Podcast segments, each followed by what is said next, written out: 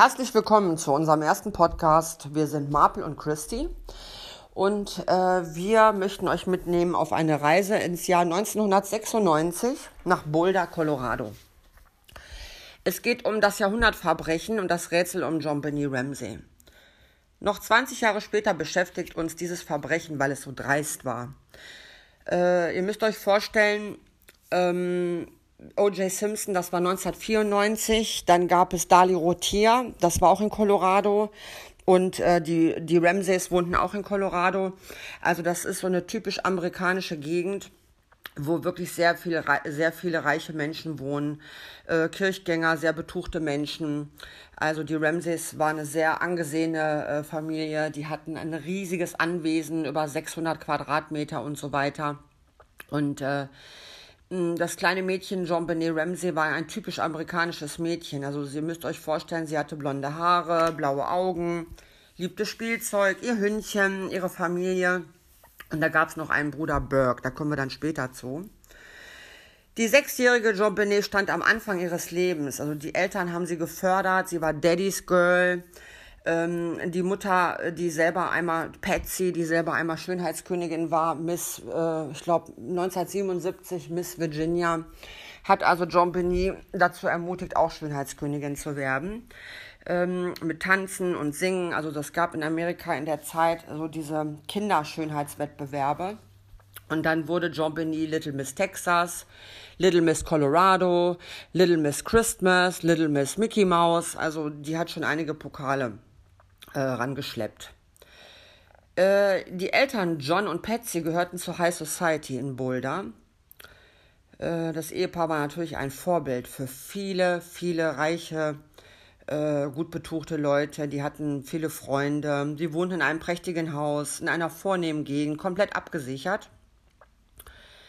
Ähm, über 600 Quadratmeter. Die perfekte Familie, müsst ihr euch vorstellen. Äh, wir kommen später noch zu dem Vorfall, zu dem ersten Officer, äh, Officer Linda Arndt, die am Tatort war. Ähm, ich komme jetzt erstmal zu dem Fall, worum es überhaupt geht. Der 26. Dezember 1996. Äh, am, am Morgen dieses Tages stand Patsy früh auf, weil die Familie an dem Tag zu Verwandten fliegen wollte. Patsy ging die Treppe runter ähm, da gibt es also mehrere Treppen, mehrere äh, Areas, vier Etagen, äh, Dining Room, Main Room, Living Room, Küche. Müsst ihr euch vorstellen, die haben auch Dienstboten gehabt, Housekeeper und so weiter. Die waren ja alle nicht da Weihnachten. Und dann ging sie um 6 Uhr morgens, wie gesagt, runter und fand einen dreiseitigen Erpresserbrief, der Ramson Note, sagt man dann in Amerika, auf der Treppe liegen. Also äh, Patsy rannte sofort ins Zimmer von John Benet und äh, das Mädchen war nicht da. Sie schrie nach John auf dem äh, Erpresserbrief stand, keine Polizei, sonst stirbt ihre Tochter. Und daher kam jetzt nochmal zum Anfang der Notruf. Ne? Darauf hat sie dann den Notruf angerufen und hat äh, fürchterlich äh, hysterisch reagiert, hat den Hörer fallen lassen. Sie hat aber sofort alle Nachbarn angerufen, ihre Freunde, den Pfarrer. Und äh, auf jeden Fall, die saßen dann da alle. Und der erste Officer vor Ort war Linda Arndt. Äh, das war Weihnachten, Boulder war unterbesetzt und die kannten sich überhaupt nicht aus mit äh, äh, Erpressung, Kidnapping und so weiter. Ja, auf jeden Fall war das äh, eine richtige Katastrophe. Und dann irgendwann, weiß ich nicht, 8 Uhr, 9 Uhr, 10 Uhr, der Erpresser hat nicht angerufen, äh, ist dann ein Polizist mit dem Vater ähm, in den Keller gegangen um das Kind zu suchen, weil der Polizist hat gesagt, soll man nicht mal ein bisschen suchen. Und dann hat der Vater äh, den leblosen Körper von Jean Benet gefunden. Ihr müsst euch vorstellen, das Kind lag im Keller, war zu Tode stranguliert worden, wie die Autopsie später gesagt hat. Der Schädel war eingeschlagen, sie hatte eine 22 cm große Fraktur. Während sie im Sterben gelegen haben muss, wurde sie dann noch mit einer angefertigten Garotte mit Petsys Malpinsel. Das ist also eine Garotte ist eine Art Schnürsenkel, der wird dann mehrfach um diesen Stück Malpinsel geknotet und dann wird das um den Kopf gelegt und dann ziehst du die Schlaufe, also du ziehst dann den Pin, dieses Pinselstück, dieses Holzstück durch die Schlaufe durch und drehst und drehst und drehst und damit kannst du halt jemanden erwürgen. Ähm, außerdem hatte Jean Benet ähm, Spuren, wir wissen es nicht genau, von einem Teaser im Gesicht und am Rücken. Und äh, auf jeden Fall, das Mädchen war tot. Mittlerweile war es 13 Uhr, bis mal irgendwann die Polizei ankam. Also in den vier Stunden war Linda Ahn vor Ort. Und ähm, ja, das Mädchen ist gestorben, alleine im Keller oder wurde umgebracht. Und das ist bis heute ungeklärt, wie das sein kann ob das Kind aus dem Bett gegangen ist, ob ein Einbrecher war, ob es Patsy war in einem Wutanfall, weil Jean Benet hat öfter ins Bett gemacht, oder weil es Burke war, weil er eifersüchtig war auf seine Schwester, oder der Vater. Und das wollen wir heute mit euch besprechen. Das erstmal zum Tatort. So, ich will euch noch mal kurz oder wir wollen euch noch mal äh, vorher ganz kurz eine ähm, noch so eine Beschreibung geben. Es gibt so ein Weihnachtsfoto, weil Weihnachten war ja das Thema bei Patsy. Ähm, auf dem Weihnachtsfoto, äh, die hat ja ständig Fotos gemacht, hat Führung gemacht im Fernsehen. Ähm, die waren schon irgendwie prominent. Ähm, also Weihnachtsbäume, ich glaube, die hatten 25 Weihnachtsbäume in dem Haus. Sie hat auch später gesagt in einem Verhör, dass ähm, habe ich erst letztens äh, gesehen im amerikanischen, in so einer amerikanischen Talkshow. Sie wurde ja gefragt, wie kann das sein, dass sich einer versteckt bei Ihnen im Haus? Da sagt sie, ja, es kann sich einer eine ganze Woche verstecken bei uns, den würden wir nicht finden. Also ähm, sie hat, sie war vehement die First Lady in Boulder. Äh, Weihnachten war ihr Fest und das Foto sagt, wo sie, äh, wo man das jetzt so sehen kann, sie sitzt auf einem Stuhl, sie hat Rot an. Patsy trug sehr gerne Rot. Man sagt ja auch, die roten Käfer sind die giftigsten. Das Kreuz schön als Kette, als Symbol, wir sind Kirchgänger. Dann äh, könnt ihr, müsst ihr euch vorstellen, im Hintergrund war Burke, der hatte gar nichts zu sagen, der war fast verschwunden auf dem Bild. Der Vater hockte neben Patsy, tiefer und hatte dann seine Tochter im Arm. Und diese Weihnachtscelebration, das war nicht Weihnachten von der ganzen Familie, das war Patsys Weihnachten mit den Ramsays. Also in diesem Film war diese Frau und äh, die Frau war immer perfekt angezogen, mit Perlen, äh, sie war geschminkt, sie war so ein bisschen wie Frau Merkel, den Clubbläser an, konnte sich sehr gut ausdrücken. Ähm, hat eine perfekte Rolle gespielt und die hat ja auch hinterher mit ihrem Mann beschlossen, dass sie die Polizei ausgrenzen. Das war ja, das fing ja an dem Morgen schon an. Und dass dann äh, die Ramses in die Medien gegangen sind. Ne? Also die waren äh, in sämtlichen Talkshows äh, bei, ähm, ich weiß nicht, ob die auch bei Letterman waren. Auf jeden Fall war das ein Riesenspektakel. Das zog sich, glaube ich, äh, ein Jahr nur durch die Medien. Und Patsy war natürlich jetzt, äh, äh, ja, die war dann die weinende oder leidende Mutter. Und ähm, wir kommen, wie gesagt, gleich zum, äh, zum Erpresserbrief, dann zu Burke und auch zu Patsy. Und die Schlüsselfigur Linda Arndt, das kommt danach. Aber ihr müsst euch das, wie gesagt, so vorstellen, äh, komplett geschlossen, da kommt es nicht dran. Du weißt bis heute nicht, wer war das. Sie sagt, sie war das nicht. Sie hat das Kind nicht umgebracht. Ähm, sie, sie wollen den Mörder finden und sie haben eine, eine Belohnung ausgeschrieben von 100.000 Dollar. Der Vater hat auch immer nur mit eiskaltem Gesicht daneben gesessen in sämtlichen Talkshows. Er war es auch nicht. Und äh, Burke war es auch nicht. Und äh, selbst nach 20 Jahren war es auch nicht. Der Weihnachtsmann war es auch nicht. Und sämtliche möglichen Einbrecher hat es nie gegeben, waren es auch nicht. Das ist erstmal nochmal ein kleines Intro, weil es ja auch Weihnachten passiert ist. Hello, I'm Patsy Ramsey. Daddy's not here, but this is Jean Benet. She's four, Burke is seven, and we'd like to welcome you to our home and wish you a very Merry Christmas. Wave, Jean Benet. 911 emergency. Oh, Police. We are kidnapping. Hi, please explain to me what's going on, okay? There, we have a, there's a note left in our daughter's car. A note was left in your daughter's car? So, das war der Notruf äh, Weihnachten. Ihr hört also vorher, äh, wie sie ihr Weihnachten zelebriert und auch Videos gedreht hat und das Fernsehen war da und so weiter und so fort. Und der Notruf, der war spektakulär. Das, der, der, dieser Notruf ging um die Welt, der wurde zigmal analysiert. Da gibt es von der NASA gibt es so äh, ähm, Sprachforensiker und Tonforensik und so. Die haben das nicht rausbekommen. Die haben nur raus, rausbekommen, äh, dass man, äh, weil Patsy hat dann den Hörer fallen lassen. In Amerika hatten die diese Wandtelefone in der Diele. Die hatten ja keine Handys 1996, da gab es das ja noch nicht. Und dann hat sie den Hörer fallen lassen und dann äh, will man gehört haben, dass jemand sagt, What did you find? Und What did you done? Und Jesus. Also da waren drei Stimmen noch im Hintergrund. Also der Vater höchstwahrscheinlich und Burke.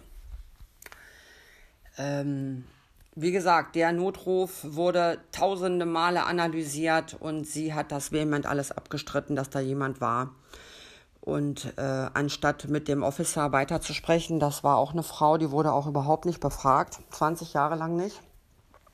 Sie ist ja die erste Person, die mit der Petze gesprochen hat. Sie hat also nicht weiterhin auf Instruktion gewartet und hat einfach den Hörer irgendwie fallen lassen. Wahrscheinlich wollte sie auflegen, weil sie total im Stress war gerade. Und die, äh, der, der 9-11-Officer hat immer nur gefragt, Patsy, Patsy. Sie war gar nicht mehr dran, aber hat Stimmen gehört. Na, damit ihr euch das mal vorstellt, wie das da morgens abgelaufen ist. Ja, herzlich willkommen auch von meiner Seite aus zu unserem ersten Podcast, der den Fall John Benet Ramsey äh, behandelt. Ein spektakulärer Mord, der mittlerweile äh, schon seit über 20 Jahren ähm, die Medien beschäftigt. Viele, viele ähm, Spekulanten natürlich auch, viele ähm, Kriminalliebhaber, Kriminal Fälle, äh, Untersucher, die es ja weltweit gibt, die sich diesem Fall ähm, gewidmet haben und natürlich auch in den Medien heiß darüber diskutiert wird. Ähm, John Benet Ramsey wurde am 26. Dezember des Morgens des 26. Äh, Dezembers 1996 tot aufgefunden, gefunden vom Vater ähm, im Weinkeller damals des Hauses. Ähm, und zwar kommen wir jetzt aber nochmal zurück auf den ersten Punkt des Falles, und zwar auf den Notruf. Der Notruf wurde getätigt von der Mutter, und zwar morgens kurz nach sechs des 26. Dezembers.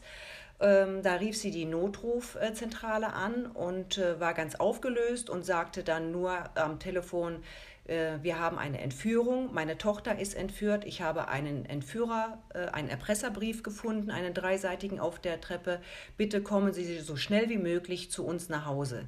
Die ähm, Dame am, äh, an der Notruf, in der Notrufzentrale sagte dann zu ihr, was ist genau passiert, ähm, was haben Sie gefunden, ähm, können Sie mir irgendwas dazu sagen, Patsy, bleiben Sie am Telefon, beruhigen Sie sich. Aber Patsy hat irgendwann, nachdem sie ihre Sätze aufgesagt hat, hat sie den Hörer fallen lassen. Das ist ja so typisch in Amerika mit den äh, Telefonen, die an der Wand hängen. Man lässt den Hörer fallen, er knallt nach unten. Es ist natürlich in dem Moment so gewesen, dass äh, dadurch, dass der Hörer nicht aufgelegt worden ist, konnte die äh, Dame der Notrufzentrale noch einige Sachen mitbekommen, die dann äh, vor Ort äh, gesprochen worden sind.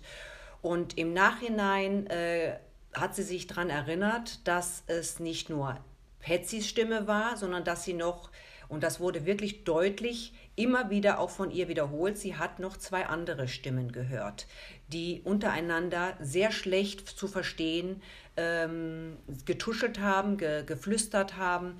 Und äh, da wurde dann dieser zwei ganz prägnante Sätze wurden dort immer wieder äh, auch im Nachhinein wiederholt. Es wurden zwei Sätze, konnte man deutlich herausfiltern.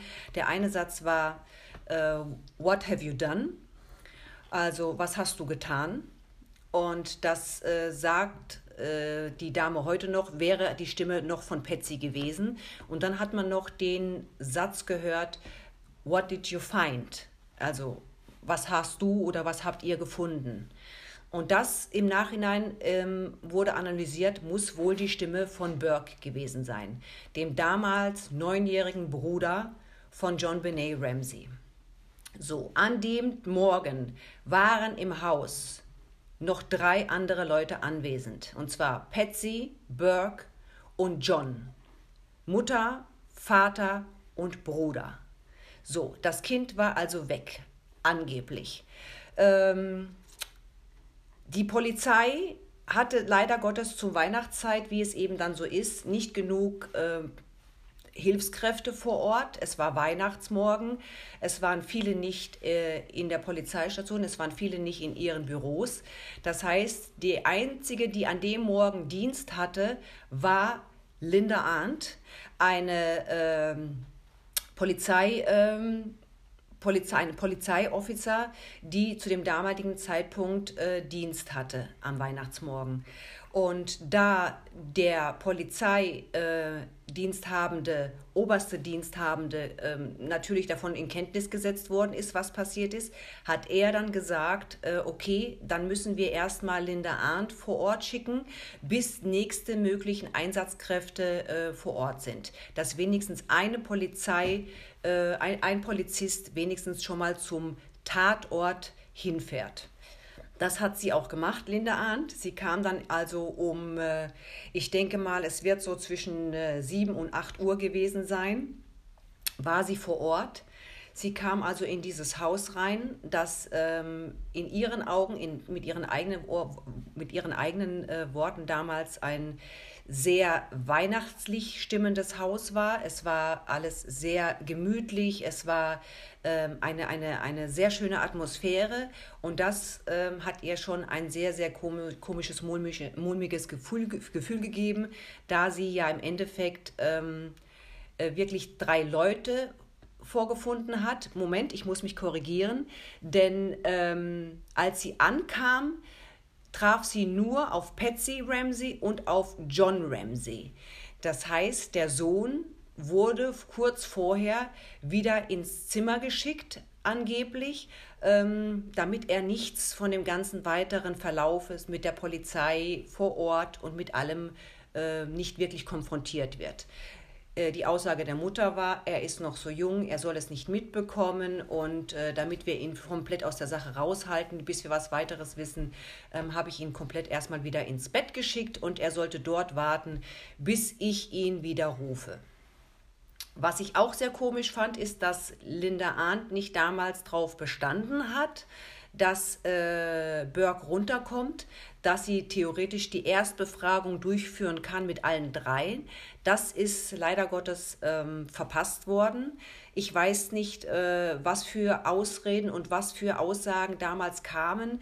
Das können wir nicht nachrecherchieren. Das haben wir auch in keinen Medien und keinen Foren, in keinen Videos gefunden ähm, warum der Junge äh, wirklich do, dort oben im Zimmer bleiben durfte die ganze Zeit über und Linda Arndt nicht ihre Befragung vor Ort direkt machen konnte. Die Erstbefragung ist ja eigentlich auch eine sehr, sehr wichtige Befragung, weil sie gewisse Aspekte und Emotionen auch schon erstmal rausfiltern kann, der einzelnen, in meinen Augen, Tatverdächtigen.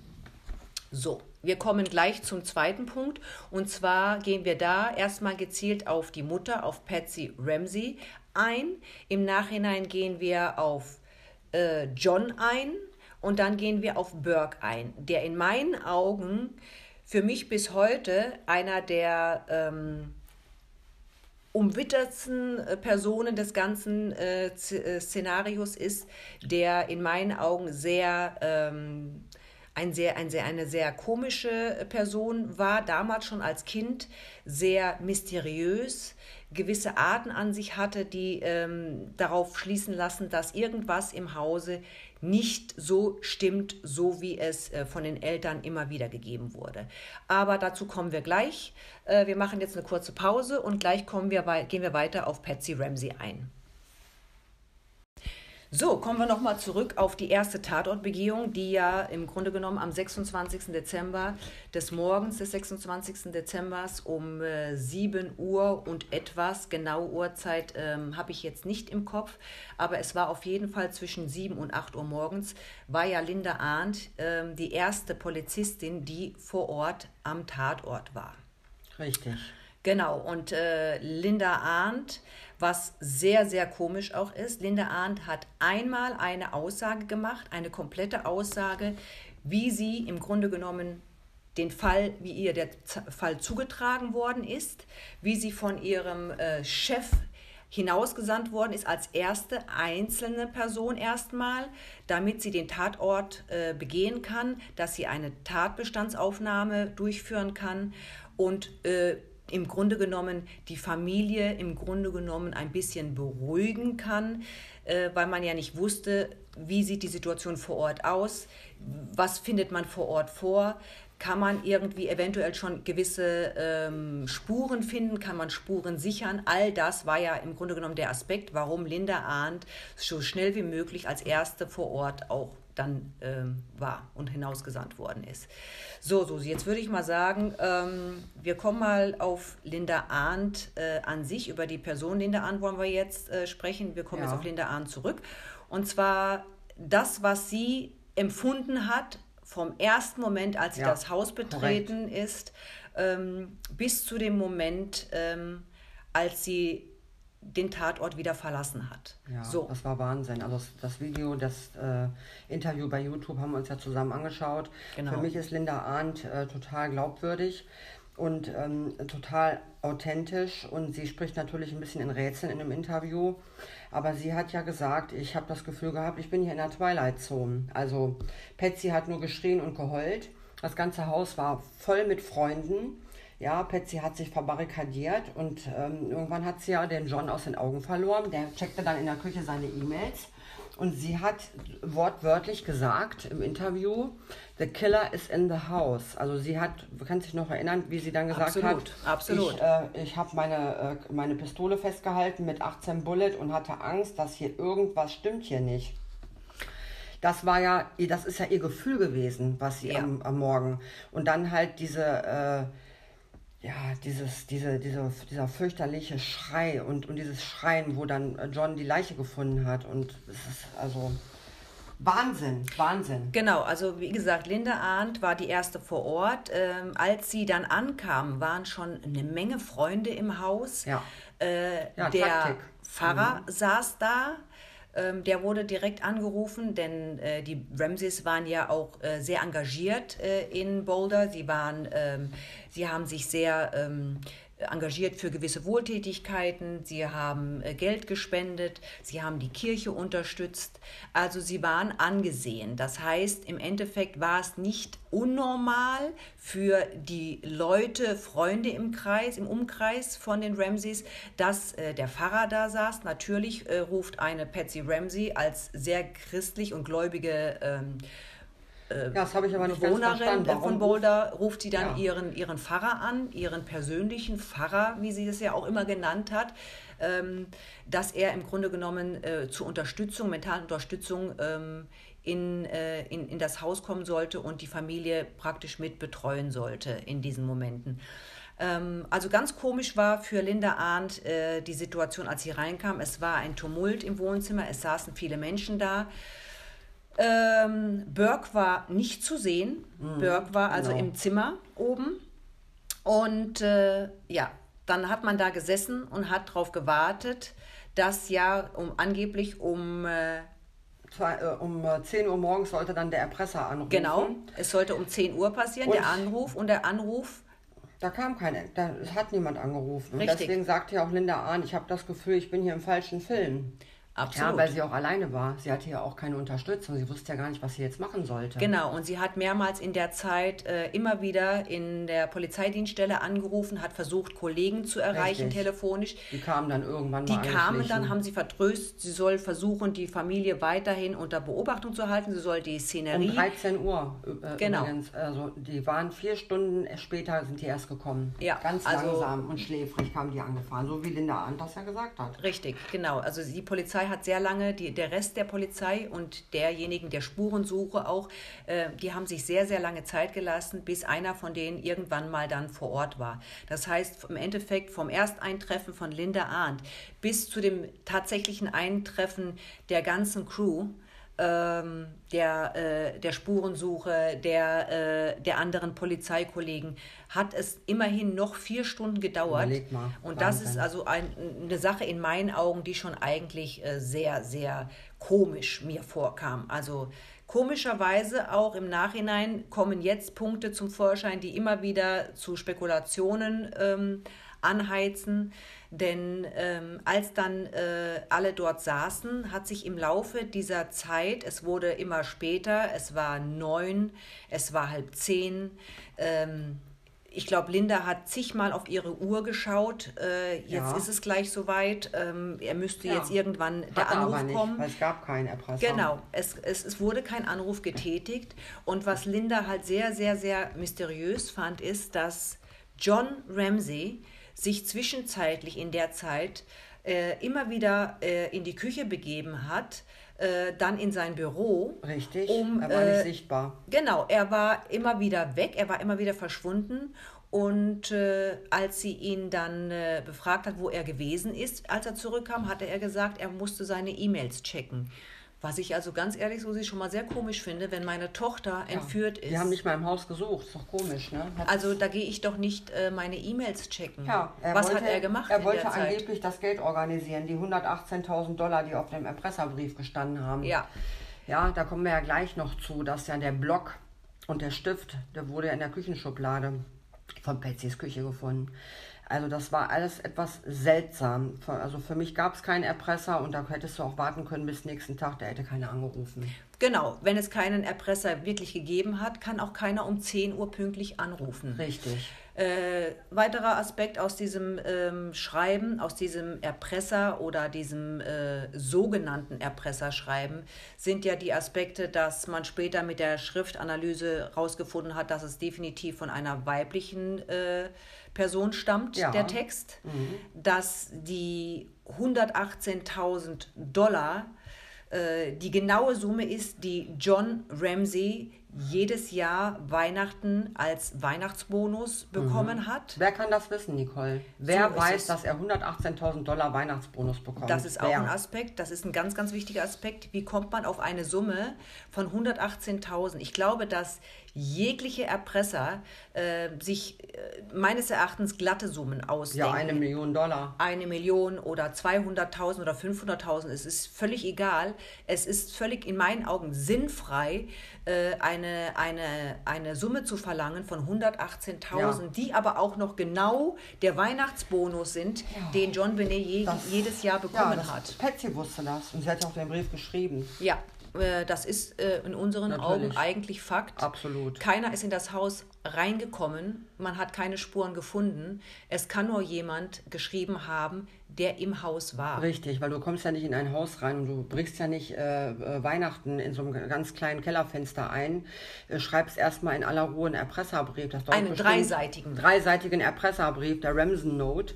Der hat ähm, bestimmt so, ja, ich würde mal sagen, eine halbe Stunde dauert das schon. Ja. Da musst du erstmal alles präparieren. Dann Denn der Text, der da drin formuliert war, war schon sehr spezifisch Ja, damit- und genau. sehr speziell. Genau, sehr Und, interessant. Was stand äh, drin? Das Intro war ja Das Intro war im Endeffekt äh, wortwörtlich äh, Listen very carefully. Ja. Äh, das heißt, hören Sie genau zu.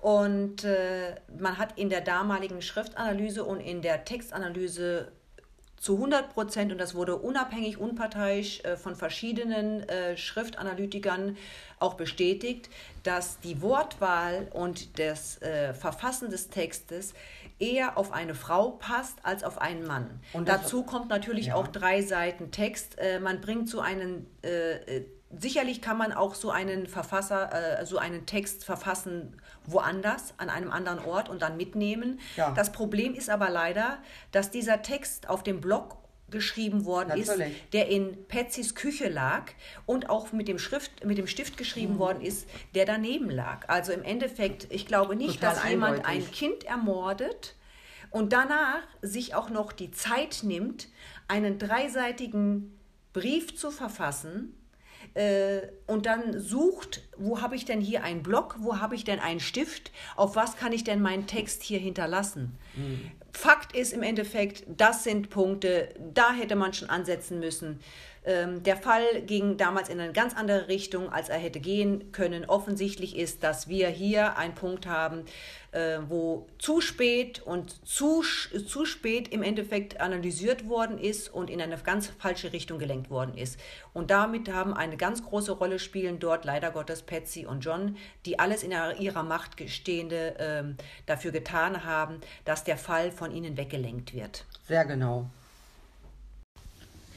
So, wir kommen jetzt auf den Punkt, ähm, wo die Leiche gefunden worden ist. Und zwar um äh, 13 Uhr und 13 Uhr hat ähm, der Polizist, der dann vor Ort war und die Unterstützung praktisch Ja. für Linda Arndt auch war, dann irgendwann mal erwähnt, ähm, ist denn irgendwie schon eine Spurensicherung? Sind Sie mal durchs Haus gegangen? Haben Sie irgendwie irgendwas vielleicht gefunden oder etwas vor entdeckt oder vorgefunden, was Ihnen fremd oder anders vorkam?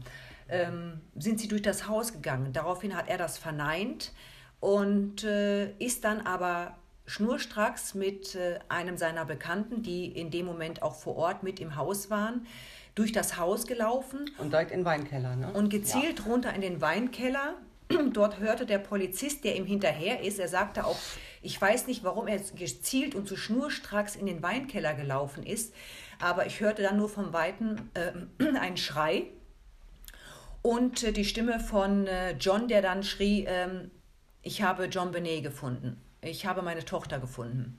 Und er kam dann runter und äh, John und der äh, Nachbar standen mit dem Rücken zu ihm zur Türe und äh, er sah, wie sich John nach unten gebückt hat und äh, ja, die vorgefundene Leiche seiner Tochter hochgehoben hat und sie rausgetragen hat am Polizisten vorbei. Der Polizist sagte noch zu ihm, bitte nichts anfassen, nichts, äh, die, den Tatort nicht verunreinigen. Was machen Sie? Er hat gar nicht drauf gehört. Er hat seine Tochter getragen und hat sie im Wohnzimmer unter den Weihnachtsbaum. Das musst du dir gelegt. mal vorstellen, ja. Ja. Und dann haben natürlich alle Nachbarn und Freunde sich draufgestürzt, das Kind umarmt. Und Ja. dann gab es ja auch äh, eine skurrile Szene, das hat ja die Linda Arndt nochmal im Interview beschrieben, dass Patsy völlig frantic gewesen wäre, völlig ausgerastet und hat sich dann auf die, auf die John Benny draufgeschmissen und, die, äh, und haben, haben das Kind geküsst und umarmt und das Kind lag wortwörtlich, buchstäblich unterm Weihnachtsbaum. Das Ja. musst du dir mal vorstellen. Ja. Und ähm, die Tatortfotos haben wir ja auch gesehen. Ja, Es war ja ziemlich grau, grausam und grauenhaft, wie das Kind ermordet worden ist. ja. Äh, wir haben das auch nachgebaut mit der, mit der Garotte. Äh, der Schädel war eingeschlagen mit einem stumpfen Gegenstand. Und äh, um das Ganze zu beschleunigen, sie war wahrscheinlich noch nicht tot, hatte sie dann diese Garotte um den Hals und auch Und man die hat Arme hinten zugezogen. Ja. zugezogen, äh, zu Tode stranguliert. Ja. Und das Mädchen lag also jetzt unterm Weihnachtsbaum. Jetzt müsst ihr euch das so vorstellen, dieses Szenario. Richtig. Und das Problem war natürlich auch dadurch, dass äh, der Tatort in dieser Hinsicht und die Leiche ähm, verunreinigt worden ist durch Anfassen, Küssen Richtig, der Eltern. DNA. Der, der, die DNA ist War verwischt überall worden. dran von allen. Von allen an der, an der Leiche. Könnte es Taktik gewesen sein? Das könnte Ja. durchaus Taktik gewesen sein. Wollen wir jetzt mal im Raum stehen lassen. Wir spekulieren hier, Mhm. aber letztendlich spekulieren wir in eine Richtung, wo meines Erachtens ähm, ganz große Lücken aufzuweisen sind in der äh, Recherche und in der Tatbestandsaufnahme der Polizei vor Ort damals. Ja, absolut. Ich meine, Tatort, äh, den haben wir total verunreinigt. Dann haben die alle das Kind angefasst. Ja, und von daher äh, wurde natürlich, die Patsy hat sich ja dadurch auch schön verbarrikadiert mit ihren ganzen Freunden. War ja hysterisch. Und dann äh, irgendwann wurde ja der Tatort gesichert, wo John Benet schon abtransportiert worden ist. Jetzt kommen wir ja zu dem Tatort unten im Wohnzimmer. Ja, Weil wir sind ja der Meinung, da ist kein Einbrecher gewesen. Das Mädchen hatte ja Ananas im Bauch. ja, Und da stand ja diese Bowl mit Ananas. ja, richtig. Ähm, Wo Burke auch dran gegessen hat, ne, abends. Die Bowl mit Ananas ist auch so ein ähm, besagtes Indiz. Ähm, die Mutter behauptete im Nachhinein in der, im Verhör, sie hätte ihr nicht zu essen mehr gegeben, sie hätte ihr keine Ananas gegeben, ähm, aber diese Ananasschale mit geschnittener Ananas und Milch drin, ähm, so eine komische Kombination meines Erachtens, aber äh, Ananas mit Milch war wohl ein Lieblingsessen, ein favorisiertes Lieblingsessen von John Benet, aber auch von ihrem Bruder Richtig, Burke. Genau, die beiden haben das ja gerne gegessen abends nochmal. Das ist richtig. Vielleicht, wenn die Eltern im Bett gelegen haben, Weihnachten, wollten die Kinder vielleicht noch spielen, waren nicht müde. Und du könntest dir vorstellen, dass der Burke unten da gesessen hat und hat noch gespielt und hat die Ananas gegessen. Ja, das könnte natürlich auch ein Punkt sein. Das könnte so gewesen sein, dass er sich die Ananas geschnitten hat und sich die Milch drauf geschüttet hat. Ähm, ich weiß es nicht. Wir spekulieren ja jetzt hier nur. Aber äh, irgendwie muss in der Nacht ähm, entweder war das Kind aufgeregt, Weihnachten, konnte nicht schlafen. Sie war ein hibbeliges Kind, sie war aufgeweckt. Äh, ist sie aufgestanden, die Eltern lagen im Bett oben, haben vielleicht schon geschlafen. Sie hat vielleicht ähm, nicht schlafen können, hat vielleicht auch unten was gehört, ist runter, hat ihren Bruder unten gesehen, ist auch runtergekommen. Äh, dazu muss ich sagen, sie hat ihre Bettdecke Richtig, mitgenommen. ihre Lieblingsdecke. Und das ist auch so ein Punkt, ähm, wenn sie ihre Bettdecke mitgenommen hat, ein Kind geht nicht alleine im Dunkeln runter ins Wohnzimmer. In dem Alter nimmt seine Bettdecke mit und geht runter mit einer Bettdecke und setzt sich dann hin und isst Ananas. Also entweder hat sie Burke unten gehört, der vielleicht den Fernseher anhatte und sie meinte, sie könnte sich dazusetzen können, weil sie nicht schlafen konnte, was er ja anscheinend vielleicht auch nicht konnte. Oder sie ist alleine runter. Alle Spekulationen, wir wissen es nicht. Nur, wie gesagt, ähm, im Nachhinein ähm, war ja auch Fakt, äh, dass Burke angeblich ja von der Schale auch gegessen hat. So, ähm, wie gesagt, also das sind so erstmal die Punkte. Der Tatort wurde verunreinigt, das Kind wurde, die Leiche wurde gefunden. Erpresser hat ja nie angerufen, weil es keinen Erpresser gibt in meinen Augen. Das ist eigentlich für jeden Laien auch in dieser Hinsicht schon ersichtlich oder verständlich, dass wenn ein Erpresser, der das Geld verlangt, nicht anruft, und es kommt auch danach kein Anruf mehr und auch kein Tag später mehr ein Anruf, dann hat im Endeffekt es nie einen Erpresser gegeben, es hat nie einen außerhalb des Hauses Mörder gegeben, sondern der Mörder ist im Haus zu finden. Richtig. Und da gehen wir jetzt gleich dran Ja. und ihn analysieren, die drei Personen, die meines Erachtens dafür in Frage kommen, nämlich Patsy, John und Burke. So, jetzt kommen wir zu dem Punkt, ähm, warum so viel gefuscht und geschludert worden ist in der ähm, ganzen Aufnahme. Plus natürlich ein ganz großer Aspekt, warum hat man nicht, was man ja eigentlich in solchen Fällen macht, warum hat man nicht sofort vor Ort, als die äh, Linde Arndt auch eingetroffen ist, plus dann später auch die Polizisten, warum hat man nicht die Eltern voneinander getrennt befragt? Ja, weil das eine Ablenkung war. Weil So. die Mutter den Erpresserbrief geschrieben hat. Und die haben ja die ganze Zeit gedacht, das wäre ein ein Einbrecher gewesen. Die haben doch abgelenkt. Genau, und die Polizei hat wirklich von Anfang an erstmal geglaubt, es ist wirklich tatsächlich ein Erpresser gewesen, der dann auch das Kind äh, im Nachhinein ermordet hat. Richtig. Also genau. Oder ein wahrscheinlich. Pädophiler oder wie auch immer, der die unten im, äh, sexuell missbraucht hat im Keller und dann hat er sie umgebracht, weil sie geschrien hat, hat er ihren Teaser ins Gesicht gedrückt Ja, und aber so weiter. jetzt frage ich dich mal ganz ehrlich, wenn du jetzt ein Erpresser wärst, ähm, du bist du erst davon, gehst du davon aus, hast du vor, das Kind zu ermorden und im Nachhinein trotzdem noch Geld zu verlangen? Nee. Oder verlangst du erst eine Erpressersumme und das mit dem Kind ist dann eben ein Unglück gewesen? Oder was, was hat derjenige, der angeblich der Mörder war, geglaubt, ähm, was die Polizei äh, von dem Fall machen das wird? ist nicht rund, das passt doch Das gar ist nicht Das rund. geht nicht. Der ganze Fall Nein, ist gar nicht nichts rund. passt. Es passt überhaupt nicht. Es passt null miteinander zu, also es passt null. Der Erpresserbrief, den hat für me- meiner Meinung nach hat der Erpresserbrief wurde von Patsy geschrieben. Die hatte auch genug Zeit. Ja, Die hat den, die hat den geschrieben. Und äh, Patsy weiß ganz genau, dass ihre Tochter schon die ganze Zeit im Keller lag. Das ist meine Meinung. richtig. Und dann hat sie, sie ist eine sehr gute, darf nicht vergessen, sie ist eine sehr gute äh, Dame des öffentlichen Lebens. Sie kann sich gut artikulieren. Sie hat äh, sämtliche Fernsehauftritte auch danach gemacht, wunderbar, auch davor mit Hausführungen. Patsy ist perfekt, war ja selber auch äh, Schönheitskönigin.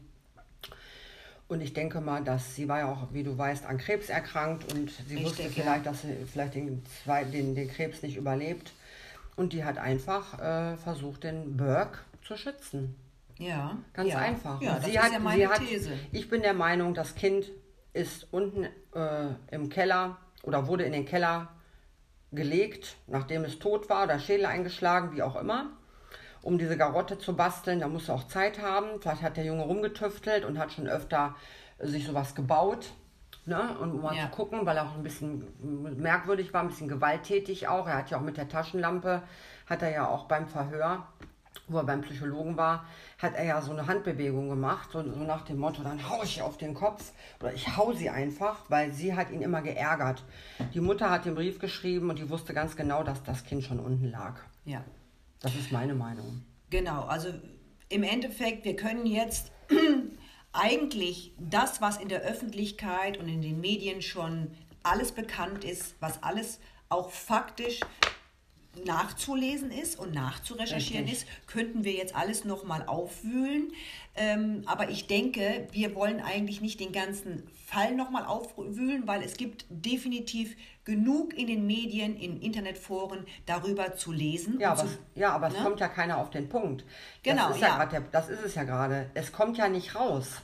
Keiner singt, keiner sagt was. Es gibt doch auch Nachbarn. Oder was ist mit den Hausangestellten, mit dem Butler, mit dem Gärtner? Irgendeiner muss doch mal irgendwann mal was sagen. Oder der Vater oder ähm, ich weiß es nicht. Es kommt nicht raus. Betsy ist tot. Die kann es nicht mehr sagen. Ja, leider ist, äh, leider ist Patsy dann, ähm, ich glaube, wann ist sie gestorben? 2006 ist sie gestorben. 2006 ist sie gestorben, also zehn Jahre nach dem Mordfall.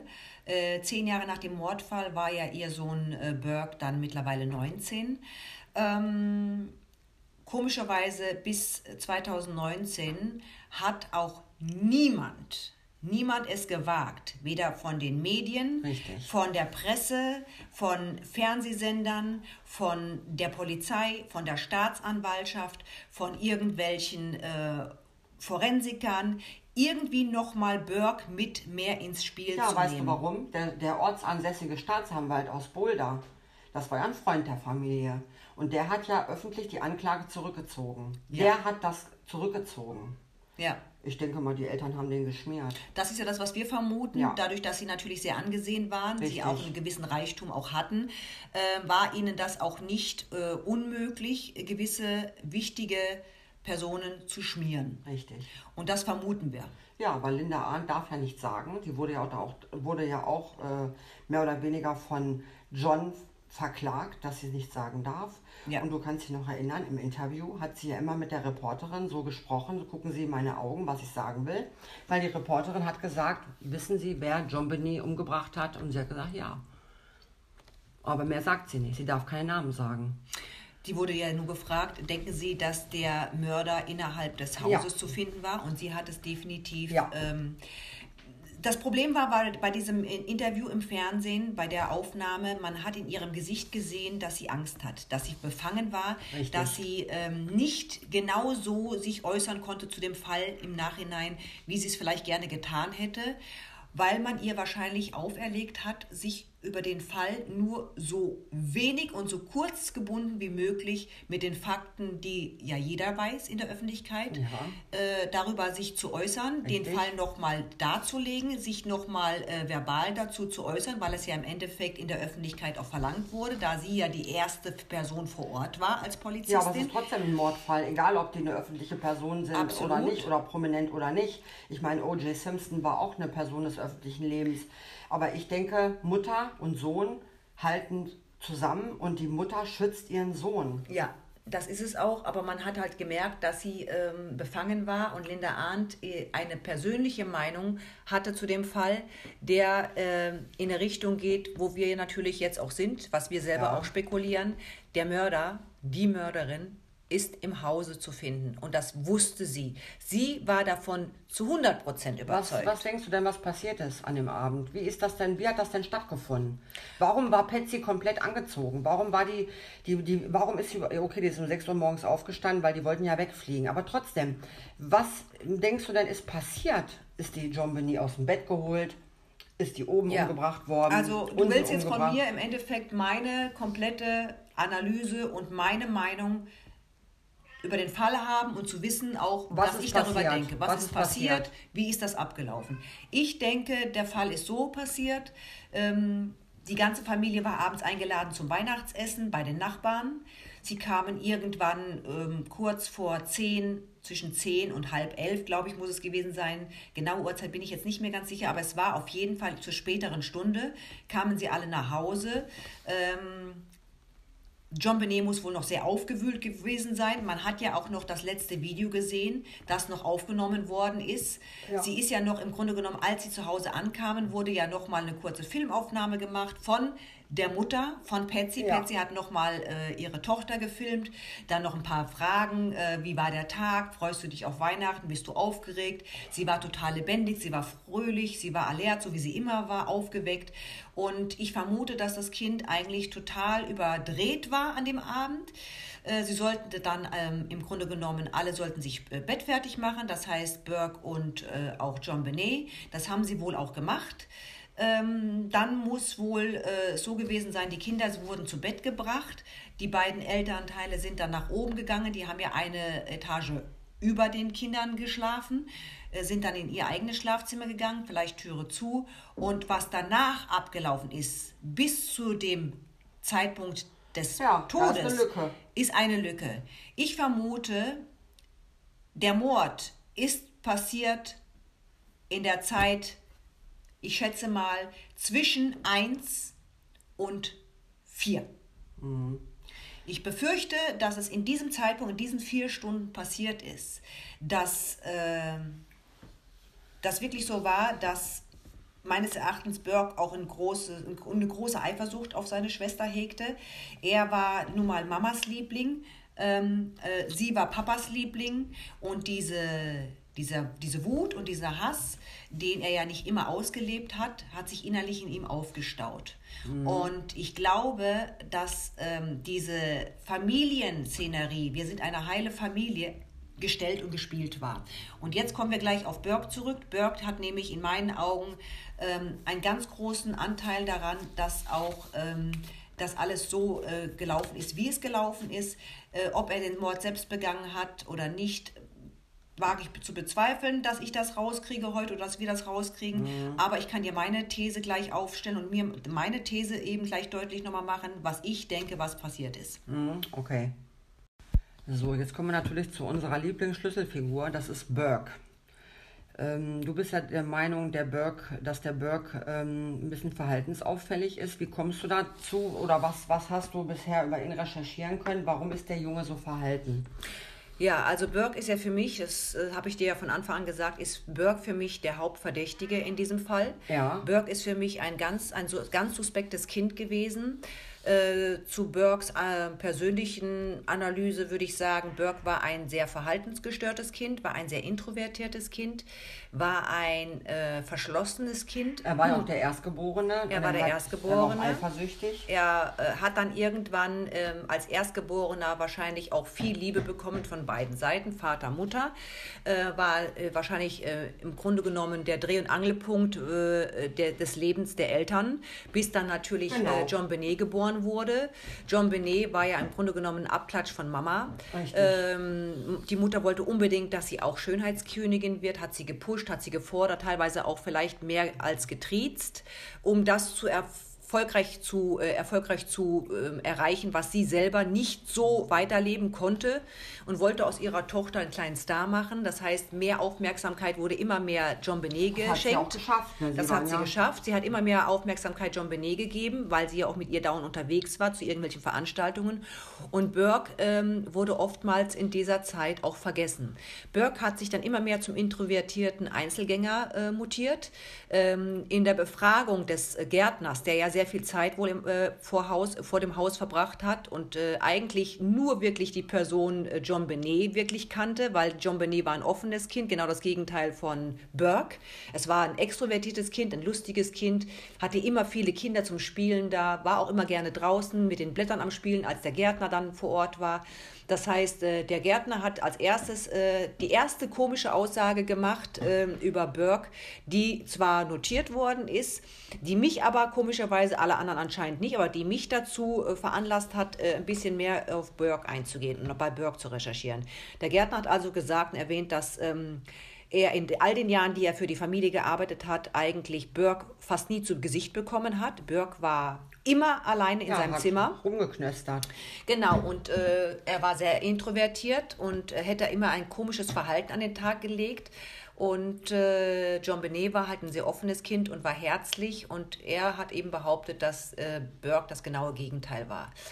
Also, Kannst Burke war eifersüchtig. kannst du dir denn vorstellen, zum Beispiel, wenn der hat ja Zeit gehabt, der Junge. Ja. Jetzt war der ja vielleicht, ähm, wie alt war er, sieben oder acht? Wenn er jetzt zum Beispiel im Keller war, hat da rumgeknöstert. Der hatte ja auch so ein Zimmer mit Eisenbahnen und hat dann vielleicht schon mal die, diese Garotte schon mal gebastelt. Die war ja wohl schon vorbereitet. Dass Ja. er ähm, schon das geplant hat oder irgendwann das schon mal so im Kopf hatte, wie ich das mache oder weil er auch Angst hatte, dass es dann irgendwann rauskommt. Du weißt, mit der Taschenlampe, die stand ja auf dem Tisch am Weihnachtsabend, das war Ja. ein Geschenk. Ja. Und normalerweise, das wurde ja auch alles analysiert. Die Taschenlampe passt ja genau in den, in den Schädel, in das Loch von dem Schädel. Also genau, wenn man jetzt, Gegenstand. Und wenn man, kann das gemacht haben, auch mit acht Jahren. Ne? also man hat ja nicht wirklich sagen können, das Problem ist ja, dass es ja keine Außeneinwirkungen gab und keine ersichtlichen Verletzungen außer, außerhalb äh, des Schädels, sondern die, äh, die Verletzungen waren innerlicher äh, Herkunft. Das heißt, der Schädel wurde äh, zerschlagen, es war keine Platzwunde, es war kein Blut zu sehen, sondern der Schädel ist nach innen eingedrückt worden.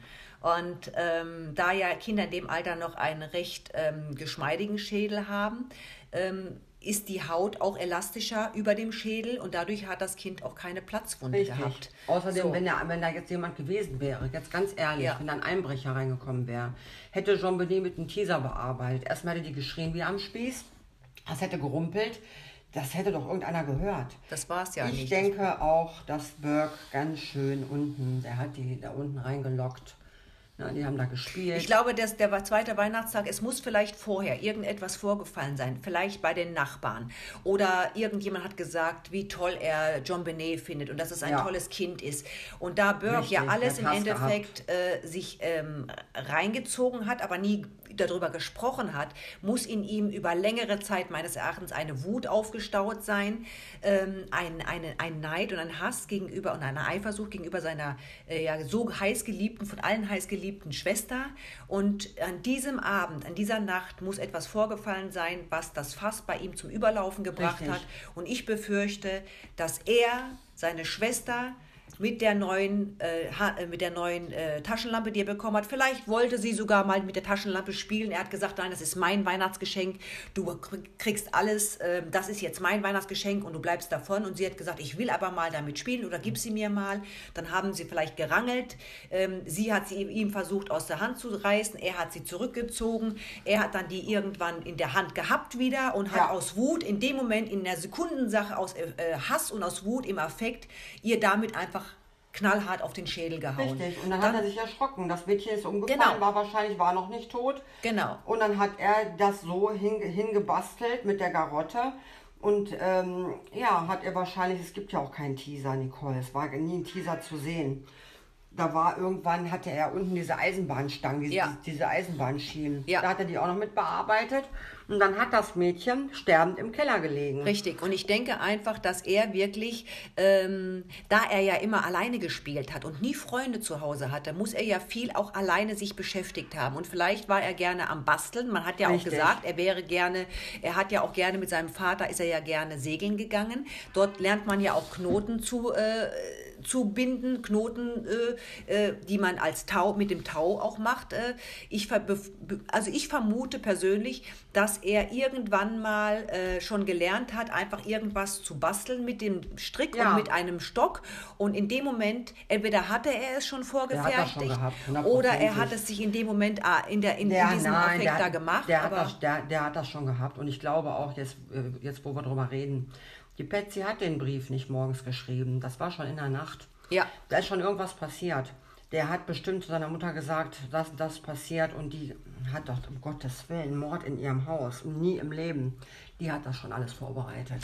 Ja, ich vermute auch, dass er dann realisiert hat, was er da getan Genau. hat, dass er dann ähm, im Endeffekt zu seiner Mutter hoch ins Schlafzimmer gegangen ist, Mutter und Vater dadurch natürlich wach gemacht hat. Beide sind wach geworden. Die Mutter ist runtergekommen, hat es gesehen und der erste Gedanke war natürlich, okay, Entsetzen, meine arme Tochter vielleicht auch äh, sichtlich äh, äh, bestürzt. Ähm, das ist, ist ja natürlich ein ganz schlimmer Anblick, aber der zweite der zweite Punkt, wo sie dann praktisch auch ihre, ihre, ihren Kopf wieder eingeschaltet hat, war, okay, es war ein Unfall, Er kann nichts dafür, es war nicht Absicht, es ist mein Sohn. Richtig, Ich muss jetzt versuchen, Es irgendwie die Tat zu vertuschen. Stellt, ähm, wahrscheinlich hat sie auch zu ihrem Mann gesagt, meinen Sohn nehmen Sie mir jetzt nicht auch noch weg.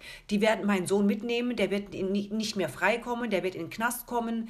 Äh, dann verliere ich meinen Sohn auch noch, mein Baby. Ähm, ihr neunjähriger Sohn würde dann im Endeffekt, äh, könnte sie dann nur noch von der Knastzelle aus wahrscheinlich Überleg besuchen.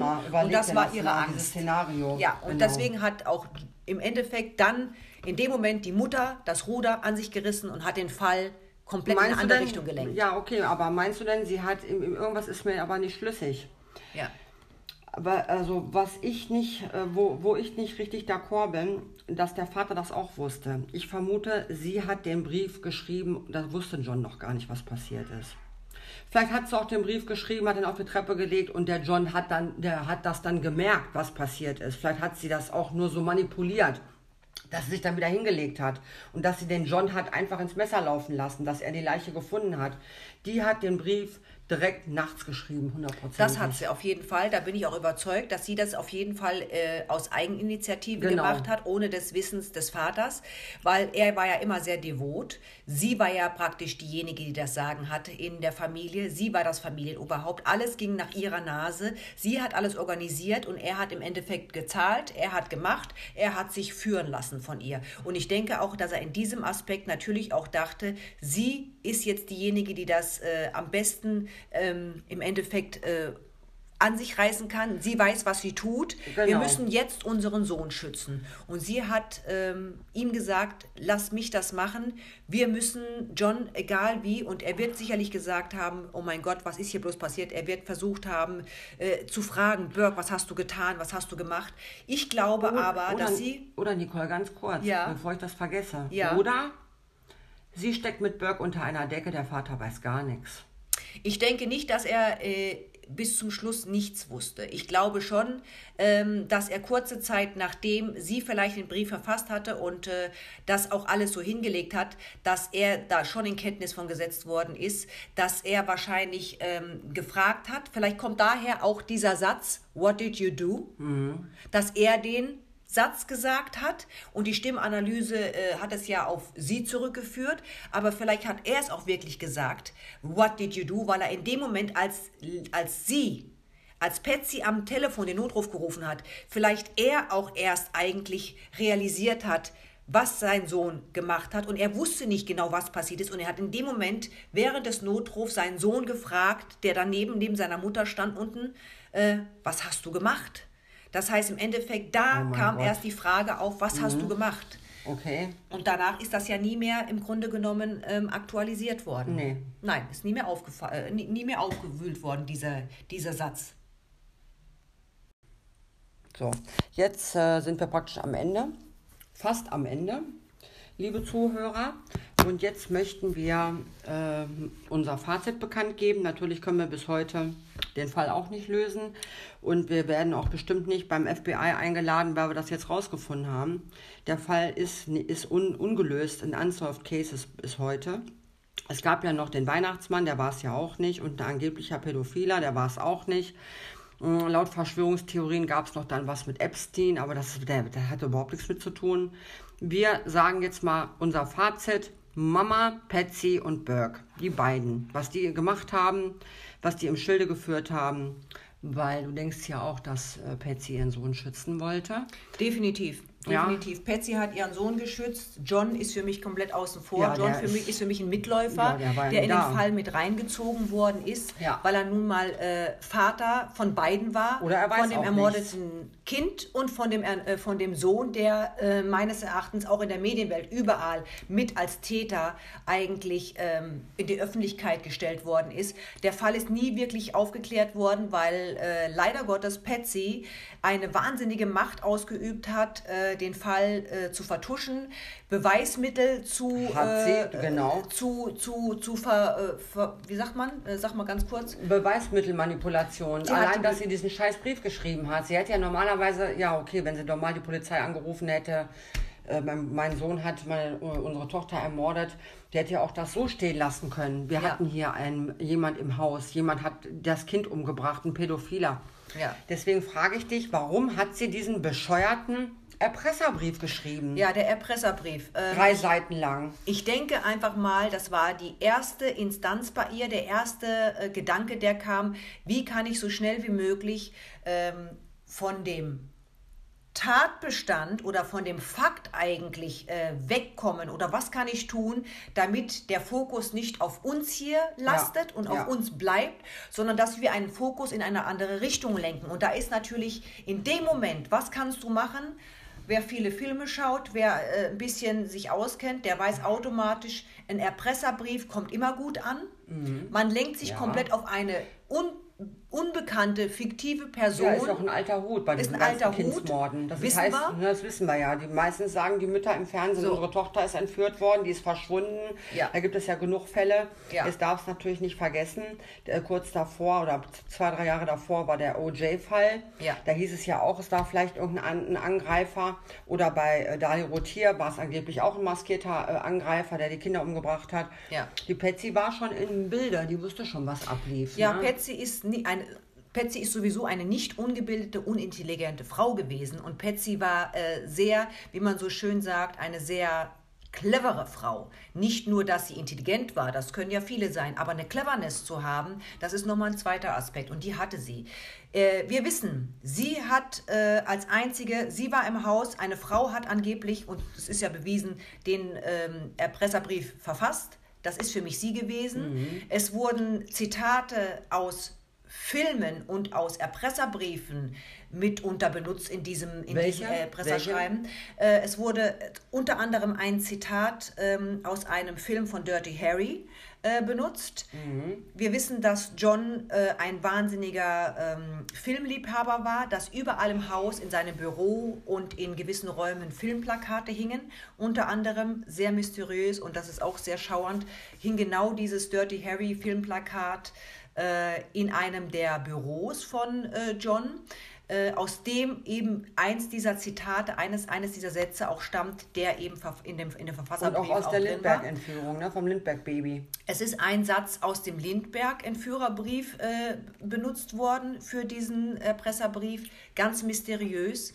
Äh, sie äh, beide waren, ähm, hatten ein Faible für diese Fälle, hatten auch beide viele Dinge selber vorher schon gesammelt, Filmplakate, ähm, Pressemitteilungen, gerade über Und das du darfst, ach, mir fällt noch was ein, weil du kannst dich noch erinnern, wie sie gesagt hat, how you can get, um, ge- how you can get away with murder, like OJ. Das hat sie auch gesagt. Und sie hat das ganz klar auch in den Interviews immer wieder betont. Sie hat auch zu den Polizisten gesagt, was nerven Sie mich jetzt hier? Sie sind auf dem falschen Weg, gehen Sie an Ihren Sch- äh, Schreibtisch zurück und so weiter. Die war sehr wortgewandt, die Frau. Sie war sehr nicht backen. wortgewandt, sie war auch sehr selbstsicher und äh, Ja, ich, glaube, ich glaube, dass sie wirklich diese Maske und diese Rolle, die sie da gespielt hat, ab dem Zeitpunkt, die hat sie so vehement spielen können, weil es um das Leben und um die weitere Zukunft ihres Sohnes ging. Und, das, hing und das alles an Ansehen. ihr. Und das Ansehen. Und das Ansehen Wie, natürlich. wie kann sie denn sagen äh, in einer Talkshow, ähm, you know we will find you, ja? Oder äh, ich weiß es nicht, wer es war. Es könnte sein eine Sie oder ein Er. Also sie hat ja immer ruhig gesprochen mit bedachter Stimme. Denn schön der Blumenstrauß davor dekoriert auf dem Tisch, wenn du dich erinnern kannst. Die Ohrringe, sie war perfekt geschminkt. Sie war ja nie ein Opfer. Nein, das waren sie beide nicht in, in jeglichem Interview, das sie gegeben haben. Und sie haben ja einige gegeben. Sie waren ja auch nicht abgeneigt, sich in den Medien zu zeigen, aber nur unter dem Aspekt, dass sie vorher abklären, was gefragt wird, Ja. was erzählt wird, wie sie so? dargestellt werden. Ja, das ist Okay. definitiv Fakt, das wissen wir, dass ähm, im Endeffekt sie die beiden waren diejenigen, die die Presse teilweise auch eingeladen haben nach Hause zu Interviews. Sie wollten in der Öffentlichkeit stehen, weil sie wollten, dass der Fall geklärt wird, aber nur so, wie sie sich das vorstellen. Richtig, genau. Und Den ja Fall, den den- sie praktisch kreiert hat, diese, diese Situation, sie ein Schauspiel, hat. ein Schauspiel. Genau, wollte sie wir- aufrechterhalten. Absolut, so das, das, ja, das passt. Deswegen das Fazit ist ja ihre Weihnachts, äh, ihr Weihnachtswahnsinn, ihre Weihnachtsshows. Wenn man sich das anguckt bei YouTube, das könnt ihr gerne mal machen. Die hat ja Hausführungen veranstaltet mit Kamerateams. Also das könnt ihr euch nicht vorstellen, was die da veranstaltet hat. Äh, die hat den Film gedreht. Ja, das Die war die Rolle ihres Lebens, was auch für sie wichtig, die wichtigste Rolle in ihrem Leben. Ich glaube, da sie ja krebskrank war und sie wusste, dass sie nur noch eine begrenzte Zeit hat, dass es natürlich dann doch noch zehn Jahre geworden sind. Ich meine, Gottes Willen, es ist schlimm, wenn eine Frau an Krebs erkrankt. Und sicherlich war das für sie eine ihrer härtesten Zeiten ihres Lebens. Es ist ja das zweite Mal gewesen, dass sie an Krebs erkrankt. Weil sie hat ja einmal, wurde sie ja im Grunde genommen als geheilt ähm, äh, vom Arzt. Hat sie auch entlassen. gesagt im Interview. Sie hat gesagt, I'm a cancer fighter und Ja. ich werde weiterkämpfen. Absolut. Und ich denke, sie hat das eiskalt durchgezogen Der letzte Schluss. Kampf ihres Lebens war, und das war der wichtigste ihres. Lebens, das Ansehen Ja. und die, äh, die Freiheit ihres Sohnes zu erkämpfen und den Fall von ihrem Sohn wegzulocken, weil sie wusste, wenn sie da nicht für kämpft und wenn sie nicht im Grunde genommen den Fall an sich nimmt und sie äh, die Polizisten, die Medien in, in ein, immer in andere Richtungen lockt und immer wieder betont, dass die Polizei schludert, dass die Polizei eine schlechte Arbeit macht, dass die Staatsanwaltschaft äh, falsche Angaben macht, dass äh, äh, der, die Täter, die im Endeffekt ja sich praktisch selber dazu bekannt haben, wie der angebliche Mörder, der äh, ja sich dann das Leben genommen hat, dieser Pädophile, da hat sie hingelenkt, sie hat dann gesagt, der Weihnachtsmann, wie auch immer, im Endeffekt äh, hat sie die versucht, immer die Medien in andere Richtungen und weg von ihrem eigenen Zuhause Absolut, zu das locken. stimmt. ja, Genau. Definitiv. Und das hat sie auch geschafft bis Das zum heutigen. Tag. Ja, Bis zum heutigen Tag ist das Leben dieses kleines, dieses hübschen, kleinen, süßen Mädchens, ja, das ist leider ganz grausam zu Ende gegangen. Und ähm, also mein Fazit ist auch, ich bin wie gesagt das fassungslos darüber, wie sowas in einem Haus passieren kann, in deinem eigenen Haus und ähm, dass man sich trotzdem an JonBenny Ramsey erinnert. definitiv. Die Mutter hat die größte Rolle ihres Lebens, hat sie ähm, im Grunde genommen sehr gut auch gespielt. Ja. Sie hat ihre Rolle als liebende Mutter, und das kann man auslegen, wie man möchte, liebende Mutter, ähm, hat sie zu 100 Prozent, hat sie die erfüllt. Sie hat Bis über den ihr- Tod hinaus. Bis über den Tod Ja. hinaus. Sie hat ihren Kindern alles ermöglicht. Sie hat ihre Kinder ähm, sicherlich auch mit Geschenken und mit ähm, Präsenz in der Öffentlichkeit überhäuft. Hauptsächlich natürlich John Benet. Aber sie wusste, ähm, im Endeffekt glaube ich, dass sie danach sogar gedacht hat, ich habe etwas falsch gemacht in der Erziehung und in den letzten Jahren in der Erziehung mit meinem Sohn. Ich habe ihn zu wenig beachtet. Ich habe mehr Aufmerksamkeit meiner Tochter geschenkt und das ist jetzt praktisch das Ergebnis Ja, natürlich. von das dem ganzen, das Ergebnis, dass, dass er, mein er, Sohn er hat sie gekillt. ja, dass mein Sohn jahrelang wahrscheinlich sich ähm, äh, an zweiter Stelle gefühlt hat, dass er sich ähm, nicht geliebt gefühlt hat und hat ihn praktisch damit entschuldigt für die Tat, seine Schwester ermordet zu haben. Das ist mein Fazit. Mutter und Sohn haben einen Pakt geschlossen damals. Der Pakt ist bis heute anhaltend über den Tod hinaus von Patsy Ramsey. Und Burke Ramsey ist bis heute niemals für den Fall angeklagt worden. Es sind niemals weitere Untersuchungen ähm, angestrebt worden. Und selbst heute, nach den Möglichkeiten der Forensik, nach den Möglichkeiten der DNA-Untersuchung, ähm, kommt keiner auf die Idee, irgendjemand von der Staatsanwaltschaft den Fall nochmal neu Nein, aufzurollen. weil der Staatsanwalt äh, will, nicht- er möchte das nicht. Der Staatsanwaltschaft hat es ja abgelehnt. und warum wird kein, äh, in- kein unparteiischer Staatsanwalt an den Fall Nein, weil der angeführt? Fall ist, ist abgeschlossen. Der Fall ist abgeschlossen. Die haben alle ihre, ihre, ihre Schmiergelder bekommen. Der äh, John Bennett ist weggezogen. Der Fall ist äh, zu, äh, zu und äh, fertig. Und die haben Angst, dass der Burke die alle weiter verklagen will. Auch Netflix will er ja auch noch verklagen. Ja. Letzten Endes muss er da ja auch für gerade stehen vor sich selber. Aber- Also im Endeffekt ist es so, ähm, ich glaube, dass äh, der, der, zum Abschluss jetzt zu kommen, Ja. ich glaube, dass es so ist, ähm, John, Patsy und Burke haben einen Pakt geschlossen, äh, der Mutter vielleicht noch auf dem Sterbebett ein äh, Versprechen abgenommen, dass äh, der Fall für immer unaufgeklärt bleibt, dass alle zusammenhalten, der Rest der Familie, das heißt John und Burke, immer, äh, immer füreinander da sind, dass sie jetzt nicht mehr das praktisch machen kann, dass sie jetzt nicht mehr vor Ort ist, dass sie leider Gottes das Leben verlässt, aber sie hat bis zum Letzt gekämpft wie eine Löwin für ihren Sohn und das hat sie bis heute geschafft. Sie hat ihren Sohn davor geschützt, jemals angeklagt äh, zu werden für einen Mord, den Mord an der eigenen Schwester und das hat sie erfolgreich äh, geschafft. Und der Mord wird auch unaufgeklärt bleiben. Aber nichtsdestotrotz glauben wir beide einfach, dass äh, Fakt um äh, der Mörder der eigene Bruder war. Ja, natürlich. Und die Mutter den Fall vertuscht hat. Ja, trotzdem. So. Und mein Fazit ist nur ganz kurz abschließend. Es ist wirklich sehr, sehr traurig, dass äh, ein Mädchen nur sechs Jahre alt werden konnte. Und ein hübsches Mädchen und dass sie in ihrem eigenen, behüteten, überdekorierten, amerikanischen, kitschigen Elternhaus ums Leben gekommen ist. Und das Ja. finde ich ganz traurig. Und das finde ich, deswegen, man muss immer schön hinter die Kulissen gucken.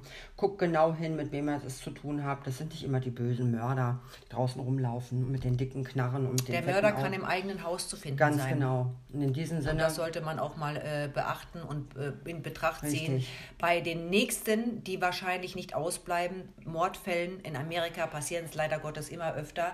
Und diese Fälle passieren sehr oft in Amerika. Ja, und Auffälligerweise sehr viel in Colorado. Ja, das wollte ich gerade sagen. Wir haben Ja. nämlich noch äh, in den äh, nächsteren äh, Podcast oder wir machen noch vielleicht noch andere, auch aus Colorado. Es gibt noch einige Fälle, die ja, noch nicht äh, geklärt worden sind, wo noch äh, gewisse Genau. Situationen äh, nicht äh, angesprochen worden Ja, sind. woran wo- liegt das denn? Liegt das an Ja. Texas, an Arizona, an Colorado? Das ist dieses Dreieck. Wo, wo, da sind die reichsten Leute aus Amerika. Wa warum immer da? In Colorado gibt es bestimmt sechs bis sieben Fälle. Es gibt in Texas Fälle. Denver, Arizona, das ist alles immer bei denen. Auch unser neuer, äh, oder unser, nicht unser, sondern der Chris Watts-Fall. Ist Ja. auch Colorado 40 Kilometer entfernt. Absolut, Da, wo die absolut. fetten Häuser sind und die amerikanische Traumfamilie, da muss man mal hinter die Kulissen gucken. Äh, ich denke mal, dass in den Traumfamilien, in den reichen Traumfamilien vieles hinter der Fassade nicht so stimmt, wie es in der Öffentlichkeit der Schein Richtig. Wagt. Ne? So, Und das wir- ist es eben. Wir würden uns über Nachrichten auch freuen. Ihr könnt uns gerne schreiben. Sehr gerne, Ja. natürlich. Was ihr dazu sagt, was ihr von dem Fall haltet. Vielleicht habt ihr selber auch schon mal diesen Fall recherchiert Ja. und habt irgendwelche Informationen oder selber irgendwelche Spekulationen angestrebt. Genau. Äh, möchtet uns gerne vielleicht darüber berichten. Was ist eure Meinung dazu? Wir wünschen uns natürlich auch, dass wir irgendwie, natürlich auch positiv, gerne, aber auch wenn es negativ ist, gerne ein Feedback dazu geben äh, könnt. Und äh, ja, wie gesagt, es ist der erste Fall. Wir sind natürlich ähm, noch ganz am Anfang. Wir haben ganz, ganz viele Fälle noch auf Lager, die wir gerne auch noch mit euch besprechen möchten oder die wir eine, äh, gerne analysieren möchten. Ähm, aber äh, vorerst, wie gesagt, ähm, würden wir uns auf ein Feedback freuen von euch. Und äh, so, das war der Abschluss des Falles. Das war's. Wir sind fertig. Dankeschön, wir sind fertig mit den Nerven. Danke, Komplett. danke. Tschüss. Danke, ciao. Tschüss an alle. Ciao. Tschüss.